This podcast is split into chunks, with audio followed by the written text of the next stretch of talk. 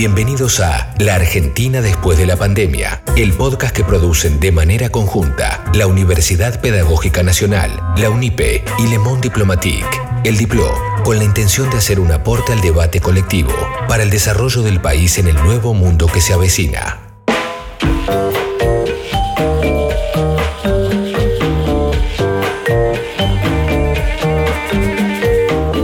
Están? Mi nombre es Noelia Barral Grijera y en esta oportunidad los invito a analizar el papel que jugarán las tecnologías en la sociedad que tendremos después de la crisis sanitaria del COVID-19. En el mundo del futuro próximo, ¿seremos tecnófilos o tecnofóbicos? ¿Habrá en la moderna autopista informática un ancho carril del medio? La Argentina, la Argentina después de la pandemia. Después de la pandemia.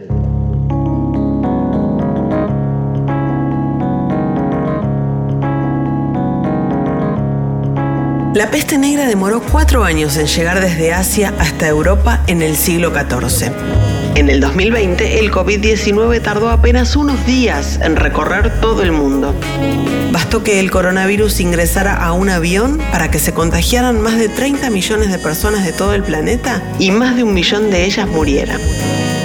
En los últimos 40 años vivimos una aceleración técnica inédita que además de desarrollar un tráfico aéreo de manera intensa, permitió avances biotecnológicos y un impresionante desarrollo de la inteligencia artificial que no solo impactará en nuestros hábitos cotidianos, sino también en la economía, en el trabajo, en la educación y en la geopolítica del futuro. Siempre comento que la riqueza de las sociedades está dada en el desarrollo de la educación, del conocimiento, de la ciencia y la tecnología. Allí está la riqueza de las sociedades. Y cuando pienso que la ciencia y la tecnología alguna vez dejó de ser un ministerio y pasó a ser una secretaría, y los científicos fueron impulsados a dejar el país y buscar otros rumbos en un ámbito donde eran permanentemente destratados y maltratados, pienso en cuánto perdió la Argentina durante esos años. La Argentina después de la pandemia.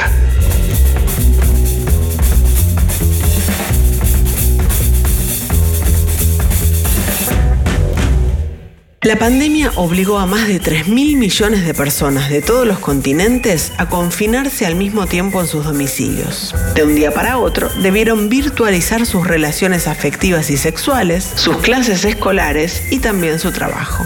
La mayoría de las empresas de todo el mundo tuvo que bajar las cortinas y vio afectados sus negocios por el tsunami que significó el COVID. Sin embargo, algunas pocas firmas no solo evitaron la crisis, sino que potenciaron de manera exponencial su crecimiento. Las más favorecidas, sin dudas, fueron aquellas dedicadas al comercio electrónico y a la industria del software, como Amazon, Apple, Google y Microsoft.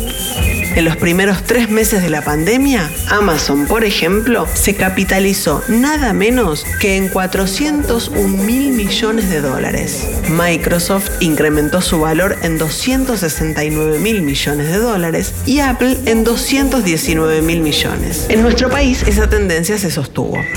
Según un informe del Financial Times, la compañía argentina Mercado Libre se ubicó en el lugar número 37 entre las empresas de todo el mundo que más incrementaron su facturación a pesar de la pandemia. El diario británico sostuvo que en los primeros tres meses de la cuarentena, Mercado Libre incrementó su valor en 18 mil millones de dólares, en gran medida gracias a un aumento del 76% de artículos vendidos y a la facilitación de pagos electrónicos mediante mediante su aplicación Mercado Pago. La Argentina después de la pandemia.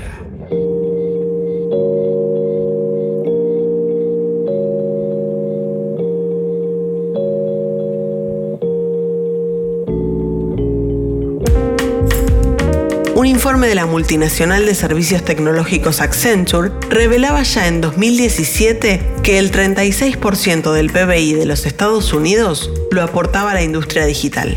El estudio señalaba que en el caso argentino, el sector tecnológico ya contribuía con el 16% al Producto Bruto Nacional, es decir, aportaba 88 mil millones de dólares. Sin embargo, debido a los vacíos legales y a la ubicuidad de las firmas digitales, ese enorme incremento productivo aún no se refleja íntegramente en el aporte tributario, ni en la Argentina ni en el mundo. La propia Accenture, autora del informe, fue fundada en las Islas Bermudas, un paraíso fiscal donde las empresas no pagan impuestos por ingresos, beneficios o dividendos. En el mundo que se avecina, la economía del conocimiento amenaza con desplazar a las industrias tradicionales que enriquecieron el actual mundo desarrollado. En lo que va de 2020, 7 de las 10 empresas más grandes del planeta, de acuerdo a su capitalización bursátil, pertenecen al rubro de las tecnologías para la información y la comunicación. En nuestro país, en el sector tecnológico, ya existen al menos 5 empresas que reciben el calificativo de unicornio, es decir, que su valor supera a los mil millones de dólares. En conjunto, esas firmas valen más que las reservas atesoradas en el Banco Central. La Argentina, después de la pandemia. Después de la pandemia.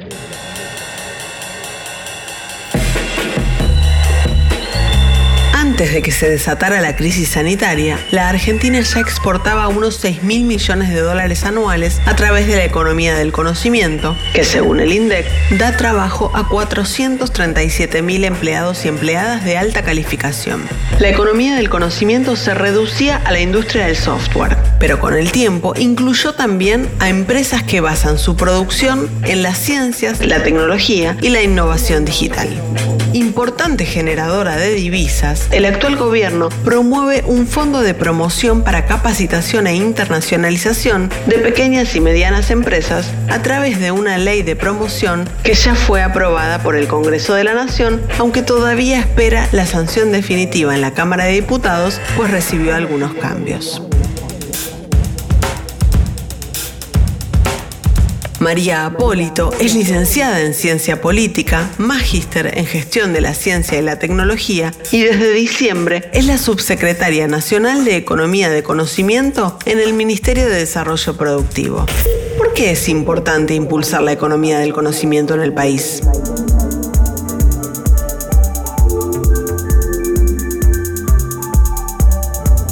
La economía del conocimiento hoy tiene un papel más que fundamental la realidad es que la pandemia ha puesto de manifiesto la importancia de todas las actividades que engloba la economía del conocimiento, desde las cuestiones más ligadas a desarrollo de software, a la telemedicina, a la educación a distancia, pero también ha sabido ser importante en el desarrollo de los kits diagnósticos, en algunos tratamientos que son desarrollos exclusivos de Argentina basados en biotecnología.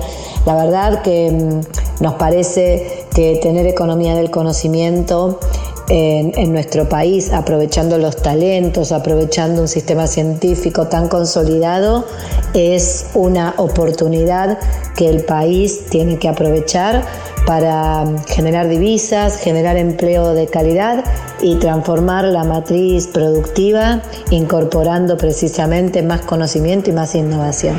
La Argentina después de la pandemia.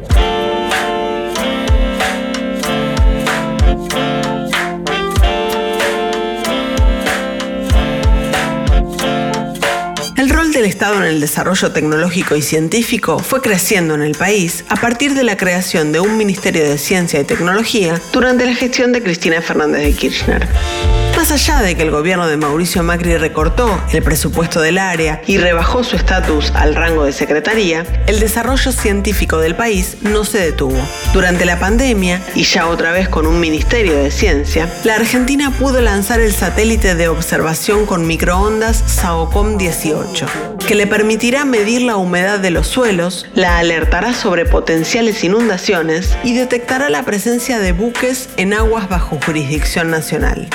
Este tipo de desarrollos, como la creación de diferentes tests para detectar el coronavirus o la fabricación de las futuras vacunas para prevenir el COVID-19, posibilitarán a la Argentina, en un momento de severa restricción de divisas externas, aumentar el ingreso de dólares a través de exportaciones y a la vez ahorrarse la salida de divisas al producir insumos que de otra manera debería importar. Lo que a mí me, me enorgullece es que esto lo hacen científicos argentinos. Esto es la ciencia argentina.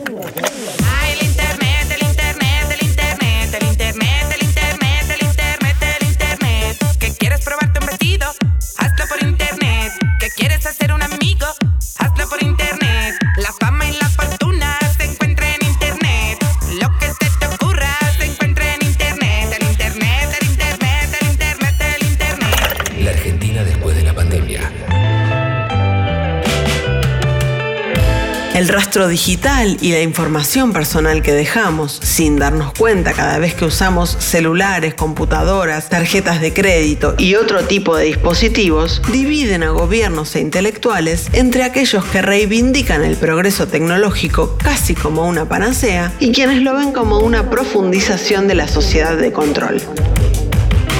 En China, por ejemplo, además de las cuarentenas, se utilizaron de manera muy efectiva monitoreos a través de smartphones y cámaras de reconocimiento facial para detectar y prevenir cadenas de contagios. El método resultó muy efectivo para controlar la pandemia, pero el historiador israelí Yuval Harari sostiene que esos efectos positivos deben contrapesarse con los efectos de legitimar esa especie de panóptico masivo que gobiernos y corporaciones pueden utilizar ya no solo para la salud, sino para propaganda, para incentivar el consumo o para gobernar las emociones de las personas. ¿Y si el final de la pandemia nos encuentra en un mundo más autoritario, con estados o corporaciones multinacionales que lo vigilan todo? La Argentina después de la pandemia. Después de la pandemia.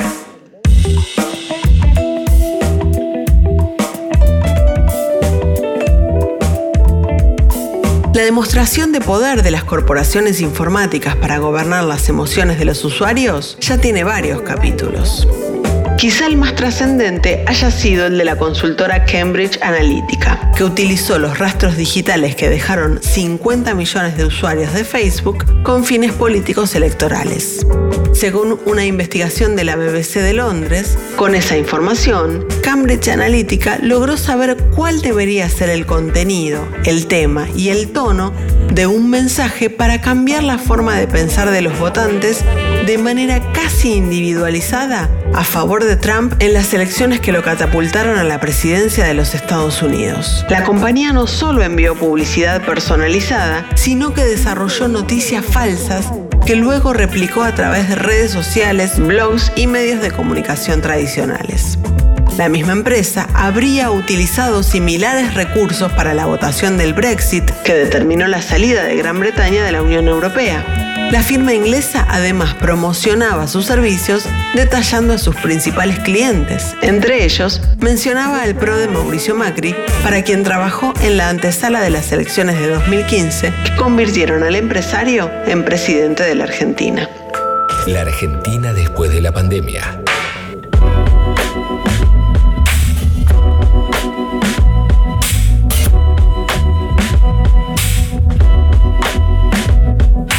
El pionero estadounidense en realidad virtual Jaron Lanier asegura que si no fuera por Facebook, Donald Trump y Jair Bolsonaro jamás hubieran llegado a la presidencia de Estados Unidos y Brasil respectivamente. Señala además que las corporaciones informáticas tienen un poder desproporcionado, que realizan modificaciones a las formas de pensar de sus usuarios y que niñas y niños terminan actuando para agradar a los algoritmos de las redes sociales. Ponerles límite a las empresas o trabajar en los usuarios para que tomen conciencia de los peligros? ¿Se puede enfrentar al algoritmo con los viejos dispositivos institucionales? Responde Esteban Magani, director de la carrera de medios audiovisuales y digitales de la Universidad Nacional de Rafaela y autor del libro Tensión en la Red, Libertad y Control en la Era Digital. Lo primero que necesita el Estado es entender la importancia y el poder de los datos Los datos ya no son los datos estadísticos de un censo del INDEX, sino que son los datos en constante flujo cotidianamente acerca de todo lo que hacemos. Esa información procesada por inteligencia artificial no solo sirve para entender qué es lo que está pensando la gente, sino también predecir muchos de sus comportamientos. Por eso tiene tanta utilidad en la manipulación. Los estímulos adecuados a una persona que tiene determinadas características pueden modificar su comportamiento futuro. Entonces el Estado necesita intervenir sobre eso. A nivel de decisiones individuales es muy difícil pedirle a la gente que sepa cómo protegerse de la manipulación, cómo proteger sus datos, cómo no entregarlos constantemente. Eso sería más o menos como pedir a la gente que también sepa sobre medicina, que sepa sobre alimentación, que sepa sobre educación de sus niños. Es demasiada responsabilidad. Entonces el Estado tiene que intervenir. Y el problema es cómo intervenir sobre corporaciones que son transnacionales, que funcionan en países donde no tienen su sede, a los cuales es muy difícil regular. Tendría que haber un cambio de paradigma muy fuerte, mucho apoyo popular, un cambio en la comprensión de hasta qué punto tienen poder los datos para que el Estado pueda regular esto. Y tendría que hacerlo de la misma manera que, por ejemplo, el ANMAT regula qué medicamentos se pueden vender en las farmacias en Argentina. Tendría que regularse qué tipo de apps se pueden descargar en la Argentina. Para eso hace falta muchas iniciativas, tienen que tener que ver con ofrecer alternativas, mucho software libre, iniciativas del Estado, servidores seguros, criptografía y también sí educación, pero eso es a largo plazo. En lo inmediato, el hecho de que Google tenga mucha más información sobre cómo se mueve la gente, por ejemplo, en tiempos de pandemia, es grave que no tenga esa información el Ministerio de Salud con el nivel de detalle que lo tiene Google, por ejemplo. Como parte de un proyecto de soberanía tecnológica y un proyecto soberano en general, digamos, la cantidad de plata que se va a la Argentina en Netflix, en abonos de Netflix, permitiría, no sé, cuadruplicar la producción cinematográfica en nuestro país. Entonces, no solo estamos entregando datos, sino que también estamos entregando divisas. Muchísimas divisas que nos cuesta muchísimo producir. La Argentina después de la pandemia. Después de la pandemia.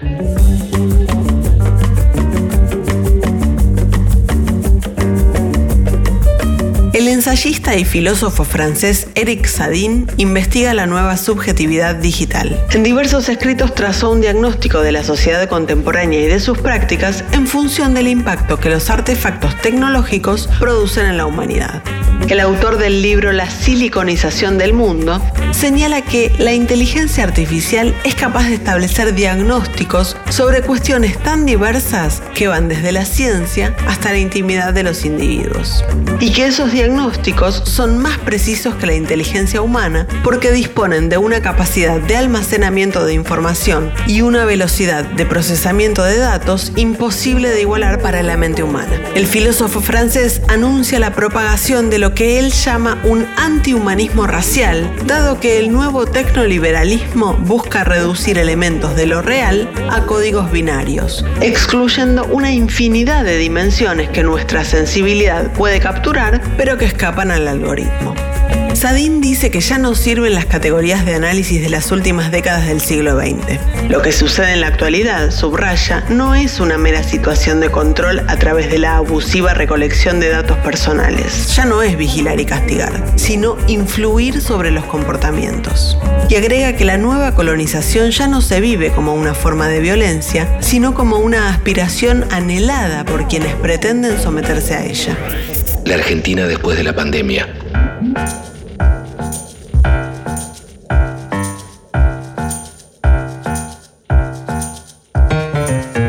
Si como dice Sadin ya no sirven las viejas categorías de análisis para pensar el tecnoliberalismo, quizás tampoco sean útiles las tradicionales formas de resistencia. Las personas que han arrojado luz sobre la opacidad de los algoritmos se han convertido en referentes contraculturales en estos tiempos. Uno de ellos es Edward Snowden, un ex consultor de la Agencia Central de Inteligencia de los Estados Unidos, que reveló que su país utilizaba un programa informático para espiar a millones de personas de todo el mundo. Otro héroe de nueva generación es Julian Assange, un programador y activista australiano que fundó Wikileaks, un medio de comunicación internacional sin fines de lucro que publica información secreta pero de notable interés público. Tanto Assange como Snowden debieron exiliarse y ambos son perseguidos con inquina por el Poder Judicial estadounidense.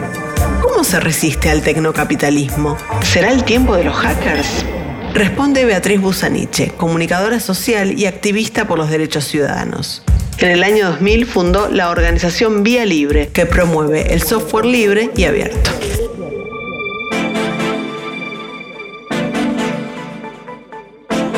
Mucho se habla de soberanía tecnológica, pero hablar de soberanía tecnológica parece una abstracción bastante inconducente si no se precisan dos conceptos centrales. Una es la creación de capacidades. Ningún país, ninguna persona va a tener capacidades soberanas si no tiene saberes propios, si no tiene desarrollado su propia eh, área de ciencia, tecnología, conocimiento, apropiación de Y ahí es clave la discusión sobre propiedad intelectual. Y la segunda cuestión que deriva de esta creación de capacidades es la creación de autonomías. Si cada vez que pensamos en tecnologías pensamos solamente en aquello que nos proveen ciertas empresas y nos ponemos solamente en el rol de usuarios y nada más y nos declaramos incapaces de tomar el control de las tecnologías, bueno, no hay soberanía que aguante, ni hay lucha que aguante, ni hay mirada crítica que aguante.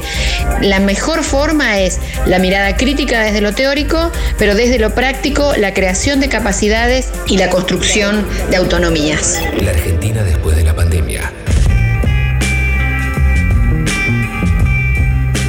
La batalla por quién se apodera de los datos ya es tan grande que cuestiones que parecían meros asuntos tecnológicos o habituales pujas empresarias se han transformado en eje de la disputa geopolítica. Por ejemplo, la pelea entre Estados Unidos y China sobre quién liderará la tecnología 5G, la quinta generación de banda ancha que permitirá impulsar lo que se conoce como Internet de las Cosas, aquella que posibilita conectar todo tipo de máquinas entre sí y a diferentes redes de información nuestra heladera, por ejemplo, nos podrá enviar mensajes al celular con la lista de supermercado y en verano nuestro teléfono le avisará al termostato del aire acondicionado que refresque el living porque ya estamos llegando a casa. La nueva tecnología no solo podrá ser 100 veces más rápida que la actual, sino que les permitirá retroalimentarse con datos a sensores, robots, vehículos y otros dispositivos que cada vez más reemplazarán funciones hasta hoy desarrolladas por los humanos. La Argentina, después de la pandemia.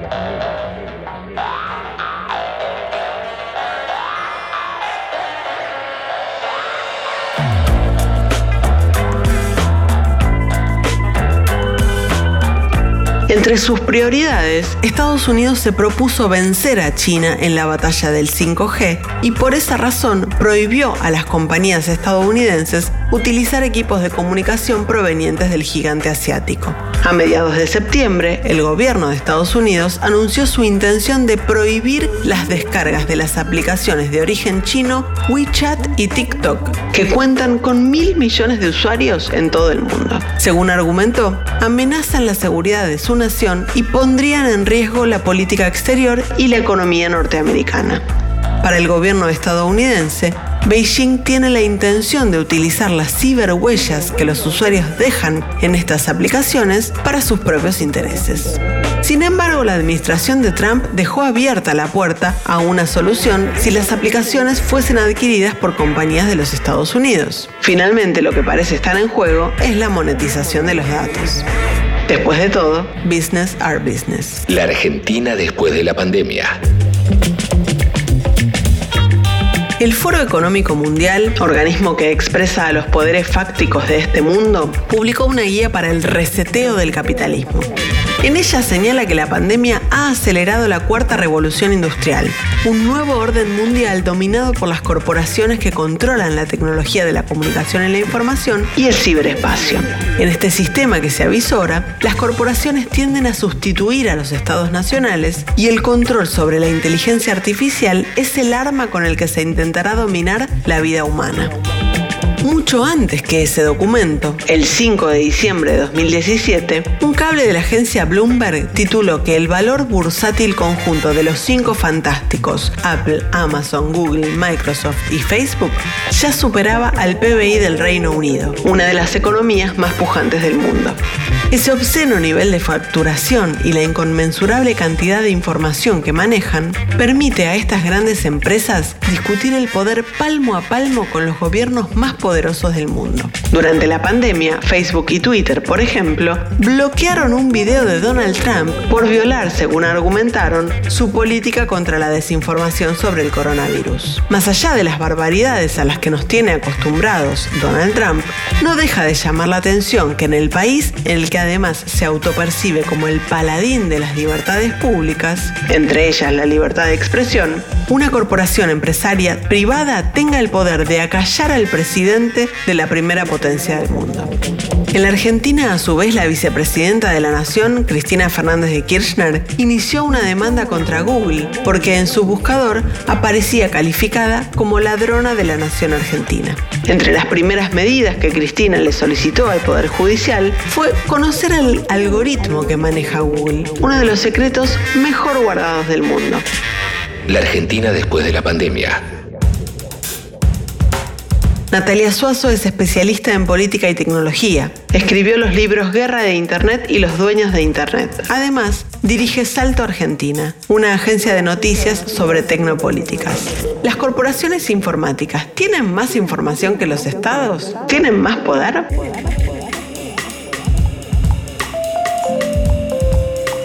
Podemos decir que las empresas, sobre todo las plataformas, que son las que viven de los datos para analizarlos y a partir de ese análisis, digamos, de la big data, de los grandes volúmenes de datos, dar productos y servicios a los usuarios, podríamos decir que, a ver, sí en los términos de que ese es el objetivo principal, es su modelo de negocios. Entonces están desarrollando permanentemente tecnologías para hacer eso, es su misión en la vida. Cambio, los estados están haciendo muchas cosas a la vez, entre las cuales además está analizar datos para brindar servicios. Por ejemplo, el ANSES analiza datos, el Ministerio del Interior tiene datos, eh, Migraciones tiene datos. Es decir, hacen eso y además hacen más cosas a la vez. ¿Tienen más poder por tener esos datos? Tienen mucho poder e incluso influyen en la política con esos datos para hacer acuerdos o por la vigilancia que pueden tener con esos datos.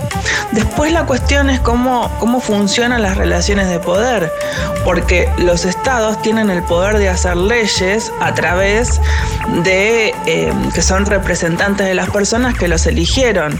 ¿Quién eligió a las corporaciones informáticas? Nadie. Entonces los estados también podrían ejercer la soberanía para poner límites a las corporaciones informáticas. Por ejemplo, a través de leyes que controlen cómo se manejan esos datos. Que suceda o que no suceda eso, ahí está la lucha de poder en esa relación.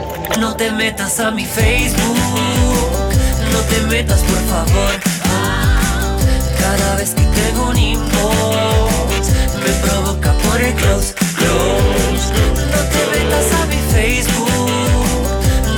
por favor cuando escribas melodramas, no me lo hagas por el wall, wall, wall, wall, wall, wall, wall, La Argentina, la Argentina después de la pandemia. Después de la pandemia.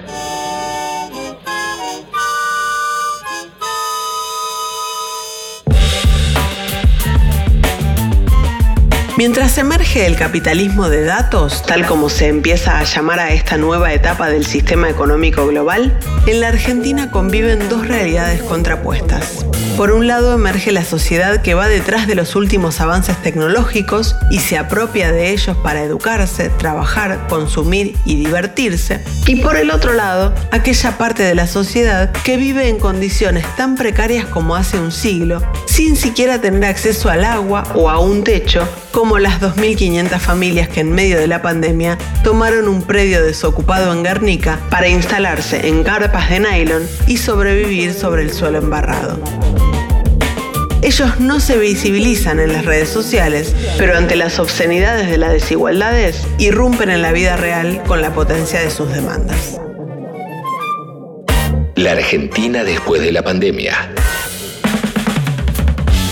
Tras una primera etapa en la que la utopía digital soñaba con un mundo más democrático e inclusivo a partir de la interconexión de todas las personas gracias a las nuevas tecnologías, el capitalismo de datos amenaza con profundizar la concentración de la riqueza y las desigualdades sociales preexistentes el mundo del trabajo ya está viviendo el impacto. Durante las cuarentenas, las aplicaciones digitales que brindan servicios de mensajería y distribución fueron las que pusieron sobre la mesa la esencia de estos nuevos trabajos.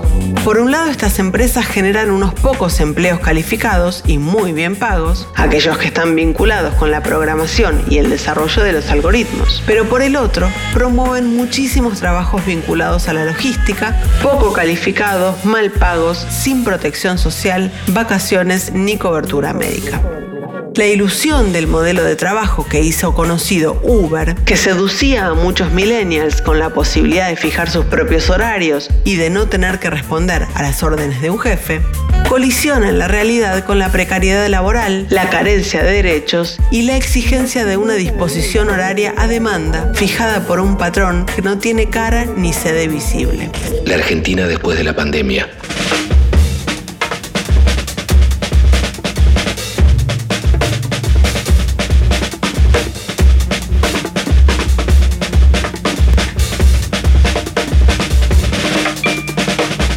Los confinamientos decretados como medida sanitaria para enfrentar la pandemia también pusieron en agenda el teletrabajo. Muchos empresarios rescataron desde el punto de vista económico que genera un ahorro en alquiler y mantenimiento de grandes superficies de oficinas. Algunos incluso especularon con que trabajando desde su casa, sus empleados terminarán haciéndose cargo de algunos gastos, como por ejemplo el consumo de energía.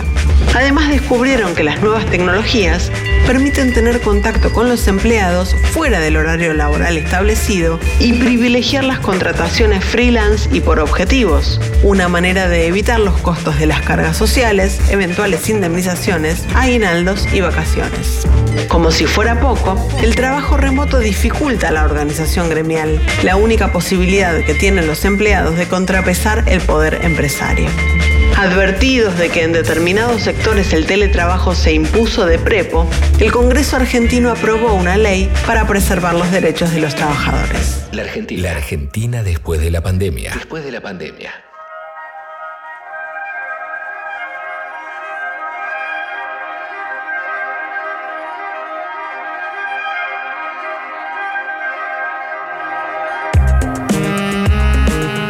Donde más rápido quedó en evidencia la enorme brecha de acceso y uso de las tecnologías fue en el sistema educativo. Según el Ente Nacional de Comunicaciones, ENACOM, solo el 63% de los hogares del país contaba con un acceso fijo a Internet al inicio de la pandemia. Sin embargo, esa es solo una de las tres condiciones tecnológicas necesarias para poder tomar una clase virtual. Las otras dos son la velocidad de acceso a Internet y la cantidad y el tipo de dispositivos existentes en cada hogar. De acuerdo a un relevamiento de la organización Argentinos por la Educación, el 56% de los estudiantes del país mantuvo su conexión pedagógica con la escuela a través de un teléfono móvil.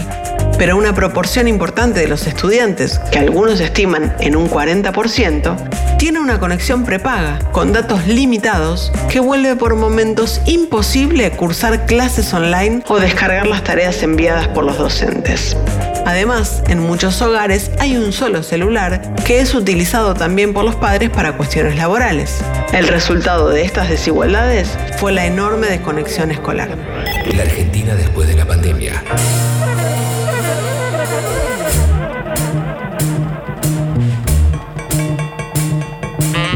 Para las Naciones Unidas, la conectividad a Internet es una cuestión política. Por eso, en 2016, exhortó a los gobiernos a garantizar la conectividad de sus habitantes en el marco de los derechos de la nueva generación. La ONU vincula la conectividad directamente con la libertad de expresión y el acceso a la información, y especialmente el derecho a la educación. En sintonía con esa mirada, en medio de la pandemia, el presidente Alberto Fernández firmó el decreto 690 que declara a los servicios de tecnología para la información y comunicación como esenciales, lo que le permitirá al Estado, entre otras cosas, regular los precios y fijar una tarifa social para que la mayor parte de la población pueda acceder a ellos. Gustavo López es el vicepresidente del ENACOM. ¿Por qué los servicios de tecnología y la comunicación deben ser un servicio esencial? ¿Por qué cree que deben ser considerados un derecho? La comunicación en todos sus sentidos es un derecho humano básico. No es simplemente la posibilidad de hablar sin censura previa, sino también de acceder, de buscar la información, de poder dar esa información. Así que la información, la comunicación y todas las plataformas que se utilicen son consideradas derechos humanos básicos. Ahora, ¿por qué el acceso a las tecnologías de la información y de la comunicación fueron declarados servicios esenciales? Porque así como la energía, esto es el petróleo y sus derivados, el gas y sus derivados, fueron un elemento esencial para el mundo industrial, fundamentalmente en el siglo XX, en el mundo postindustrial, el acceso a estas tecnologías es tan importante o equivalente al acceso a la energía en el siglo XX. En el siglo XXI esto es reemplazado por las tecnologías de la información y de la comunicación. Hace 50 años, en cualquier pueblo se podía tener un banco. Hoy, si ese pueblo no tiene conectividad, no solo no puede tener un banco, ni siquiera puede tener un cajero automático. Entonces, fue declarado servicio público esencial en competencia porque hoy, si no se accede a las tecnologías de la información y de las comunicaciones, uno queda afuera de los circuitos educativos, culturales, económicos, productivos, es decir, no se construye ciudadanía. La Argentina después de la pandemia.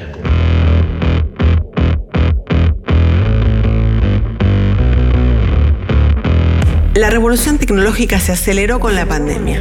Negar el avance del mundo digital suena a querer tapar el sol con las manos.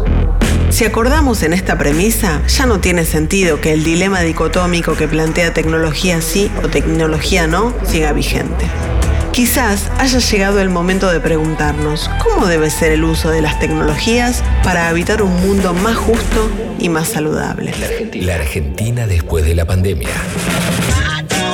Suscríbete para no perderte los próximos episodios de La Argentina después de la pandemia, el podcast que realizan en forma conjunta la UNIPE y el Diplo. La Argentina después de la pandemia. Conducción, Noelia Barral Grijera. Idea, Adrián Caneloto y José Natanson. Guión e investigación periodística, Diego Rosenberg. Producción periodística, Luciana Garbarino, Noelia Barral Grijera y Diego Rosenberg. Producción artística, Mauro Ello. La Argentina después de la pandemia.